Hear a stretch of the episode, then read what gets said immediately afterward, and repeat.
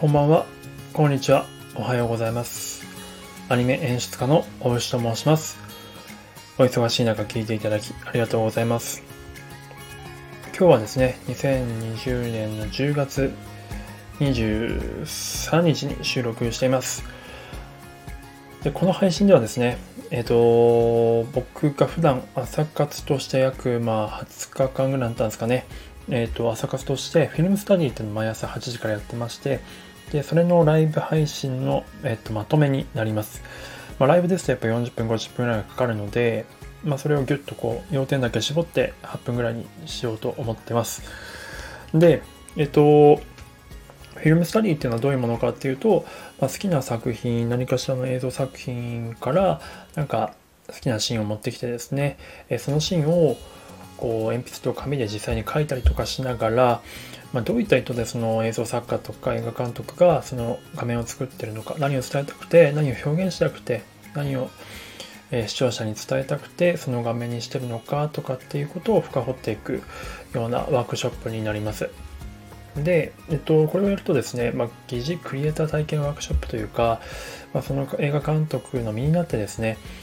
なんか物を作った気分になって、こう、お絵かきができるっていうような、あの結構楽しい感じのものなんですけれども、えっと、今日のテーマとしては、題材が、えっと、アナと雪の女王ですね。まあ、数年前の作品ですけれども、アナと雪の女王を取り上げました。あの、1の方ですね。で、その中でスクリーンディレクションっていうのがすごく分かりやすいあの絵があったのでそれをちょっと解説というかしてみようと思いました。フィルムスタディの方ではサカスの方ではですね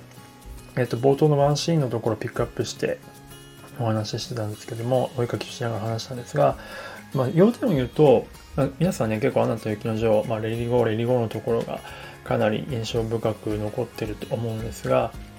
この物語がそのスクリーンディレクションっていってキャラクターの進む方向を結構一方向にすることによってその位置関係というか位置関係見せなくてもあこのキャラクターこの辺にいるなそしてどっちに向かってるなっていうことが分かるように刷り込み作業をずっとずっとやってるっていうような話なんですね。何かっていうと、エルサ、あのお姉ちゃんですよ。お姉ちゃんのキャラクターが、どんどんどんどん、うん、左へ左へ左へ、画面に対して左へ左へ左へって向かっていくんですよ。で、それに対してアナ、えー、妹の方ですけども、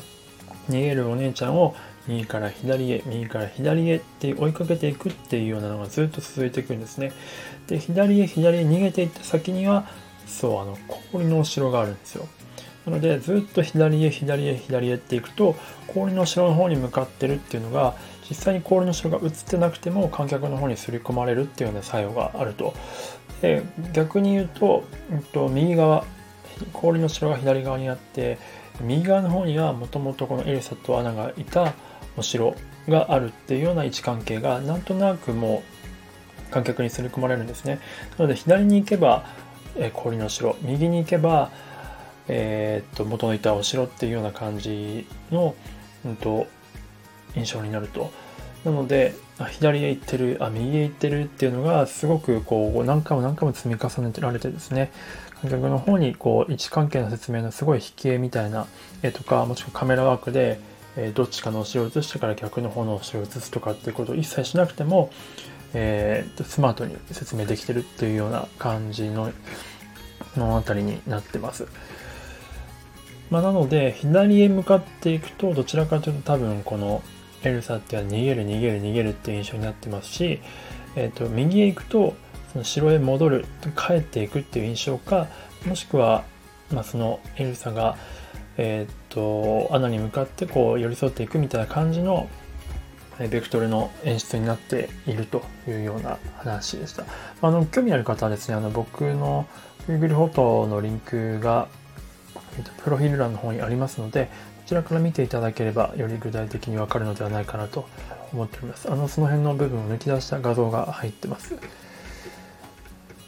はい。なのでですね、あの、クリストフとかが、後でこういろいろと合流して左から右に行くとか右から左に行くとかってところも全部そのような展開になっています。こういったのを、まあその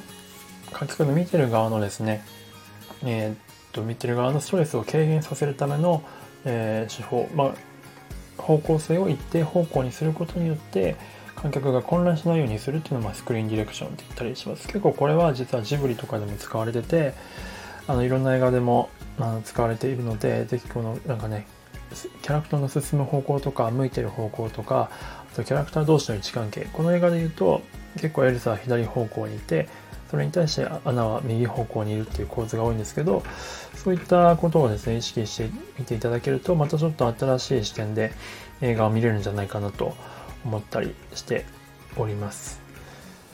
はい、というような話をまあしたんですけども、もっとすごく、ちょっとですね、うんと、今話してみて思ったんですけど、ライブの時の方がかなりうまく喋ってる気がするので、あの、もしお時間あって興味湧いた方はですね、ライブの方をお聴きいただければと思います。はい、えー、っと、なので今日はスクリーンディレクションというテーマについてお話しさせていただきました。えっ、と、まあ、こんなことをですね、毎朝8時からやらせていただいております。興味ある方はですね、朝8時に鉛筆と紙を持ってですね、なんかお絵かきしたい気分になった時は来ていただければと思います。でそういったことを活かしながら、えー、スタンド FM のオリジナルアニメを作ろうという企画も、まあ、まあ、結構な人数のメンバーさんと一緒にやっております。全員スタンド FM ユーザーなんですけれども、